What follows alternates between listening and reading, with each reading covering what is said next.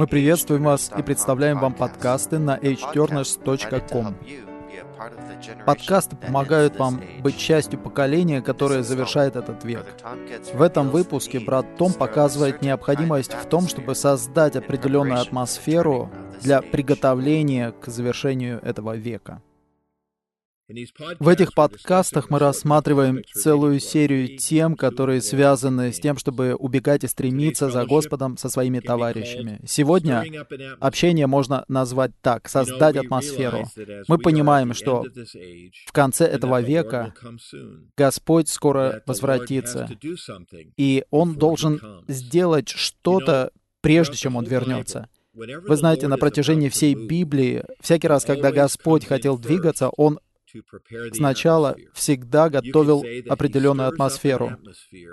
Можно сказать, что Он создает атмосферу для своего движения. Мы видим это ясно в Ветхом Завете. Всякий раз, когда дети Израиля собирались двигаться, они трубили в трубы. Они приготовили серебряные трубы. И всякий раз, когда Господь был готов двинуться, священники трубили в трубы. И когда люди слышали трубы, они знали, что Господь собирается двигаться. В числах 10 главе 2-3 стихах говорится, «Сделай себе две серебряные трубы, чеканными сделай их, и пусть они будут у тебя для созывания общества и для отправления станов в путь». Святые, разве сегодня у вас нет ощущения, что нас созывают, что мы готовы к отправлению, и станы готовы отправиться в путь? В третьем стихе говорится, «И когда затрубят в них, пусть все общество соберется к тебе у входа в шатер собрания». Не только в Ветхом Завете мы видим приготовление атмосферы. Мы довольно ясно видим это и в Новом Завете. Прежде чем Господь пришел в первый раз, был предшественник, его звали Иоанн Креститель, и его задача состояла в том, чтобы прийти перед служением Господа Иисуса и затрубить в трубу для того, чтобы приготовить атмосферу и приготовить путь Господа, для того, чтобы сделать его тропы прямыми. В третьей главе Евангелия от Матфея, стихи с 1 по 3 и 5 стих. И в те дни появляется Иоанн Креститель и проповедует в Иудейской пустыне и говорит, «Кайтесь, ибо приблизилось Царство Небес». Ибо это то, о ком было сказано через пророка Исаию, который говорит, «Голос восклицающего в пустыне, приготовьте путь Господа, делайте прямыми его тропы». Пятый стих. «Тогда выходил к нему Иерусалим, и вся Иудея, и вся окрестность Иордана, Видите, Иоанн Креститель вышел проповедовать, и он носил одежду из верблюжьего волоса и ел саранчу.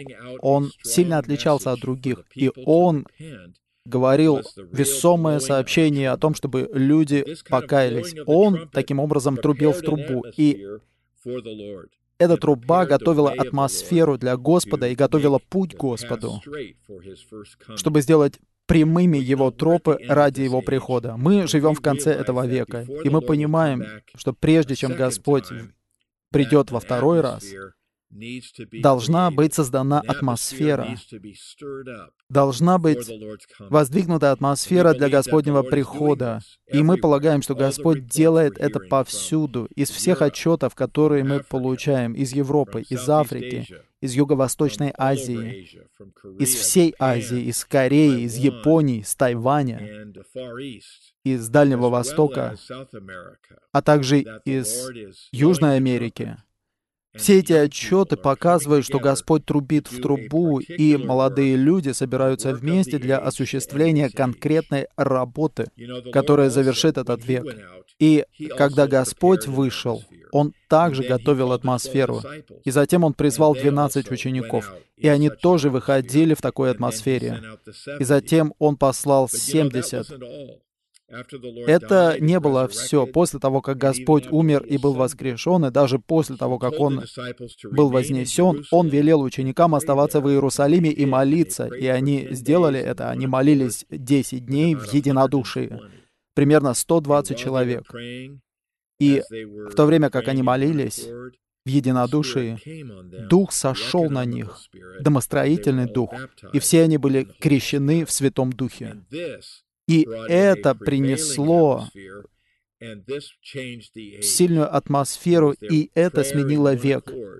Именно благодаря их молитве и единодушию произошла перемена века, и была создана такая сильная атмосфера. Вы знаете, брат Ли говорил нам в разных случаях и описывал атмосферу благовестия, которая была принесена, когда они переехали из материкового Китая на Тайвань и начали работу Господнего восстановления там. В 1949 году многие китайцы переехали на Тайвань, чтобы избежать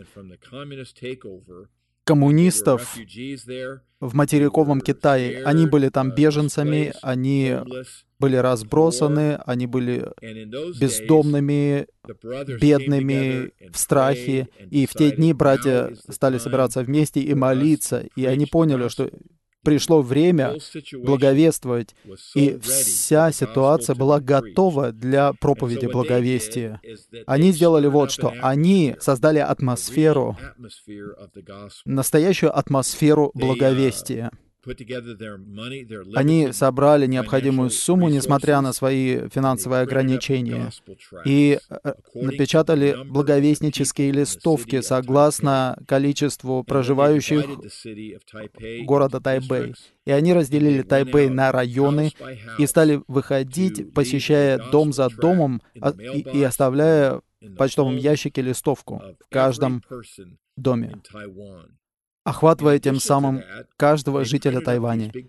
В дополнение к этому они распечатали большие постеры и наклеили их на двери своих домов, а на постерах было сказано «Уверуй в Иисуса и будешь спасен», или «Иисус Христос пришел в мир, чтобы спасти грешников», или «Бог любит мир». И они расклеили повсюду эти постеры. На вокзалах, на автобусных остановках, на перекрестках и на дверях домов святых. Таким образом, люди, проходя, могли понять, что там живут святые. После этого они создали благовестнические команды, которые выходили неделя за неделей для благовествования. Я прочитал однажды, что еженедельно в Тайбэе большом парке команды выходили каждый день Господень для благовествования.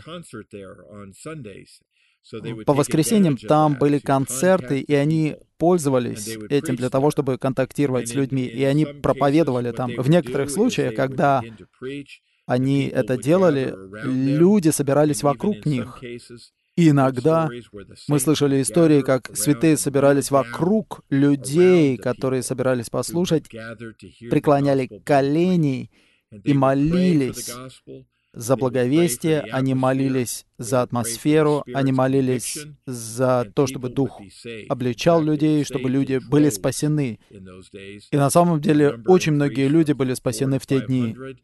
Их количество увеличилось с 400-500 до 40-50 тысяч за несколько лет. Видите, что происходит, когда создается такая атмосфера благовестия. Знаете, святые, мне кажется, что в эти последние дни, окончательные дни этого века, Господь снова придет для того, чтобы приготовить такую атмосферу, атмосферу благовестия, духовную атмосферу. И в этой атмосфере благовестие станет преобладающим, и особенно благовестие на всех студенческих городках и в школах. В любом месте, где бы мы ни находились, мы можем собираться вместе с товарищами, и мы должны молиться за это, чтобы Господь принес такую атмосферу для того, чтобы наше благовестие было таким сильным и преобладающим. В дополнение к этому, в последнем подкасте я упомянул э, интернет, Facebook, блоги и так далее. Именно там сегодня живут молодые люди. Если вы хотите общаться с ними, если вы хотите, чтобы слово достигло их, именно там нам нужно встречаться с ними. Я хотел бы бросить вызов молодым людям, я хотел бы воодушевить, вдохновить, бросить вызов и повести молодых людей к тому, чтобы они заняли конкретную позицию ради Господа, чтобы на Фейсбуке, в своих блогах они использовали эту площадку в качестве платформы для проповеди благовестия. А им нужно использовать это для благовествования. Именно там собраны молодые люди. В воскресенье они уже не собираются в парках, они собираются на наших сайтах, на блогах, на наших личных страничках. Они читают, они смотрят фотографии, они слушают музыку, они э, по ссылкам переходят. Я хочу воодушевить всех молодых людей в Господнем восстановлении, чтобы они изменили то, как они выражают себя в своих личных блогах. В последнем подкасте мы задали вопрос, что мы выражаем Выражаем ли мы Господа или мы выражаем этот век? Это мой призыв к вам, чтобы мы рассмотрели этот вопрос перед Господом. О чем свидетельствует наш веб-сайт? Свидетельствует ли он о человеке, который любит Господа, ищет Господа, который хочет быть тем, кто используется Господом с целью сменить этот век? Или мы выражаем просто типичного молодого человека в этом нынешнем веке, которому нужно спастись.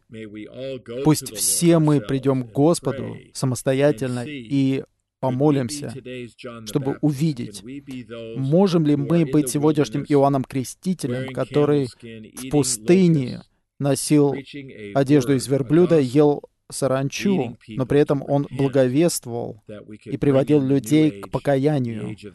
Можем ли мы это делать, чтобы принести новый век, век Царства?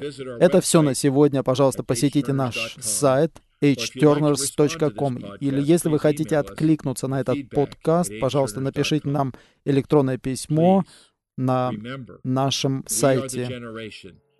Пожалуйста, помните, что мы то поколение, которое сменит этот век. Для hturners.com это брат Том Гетц.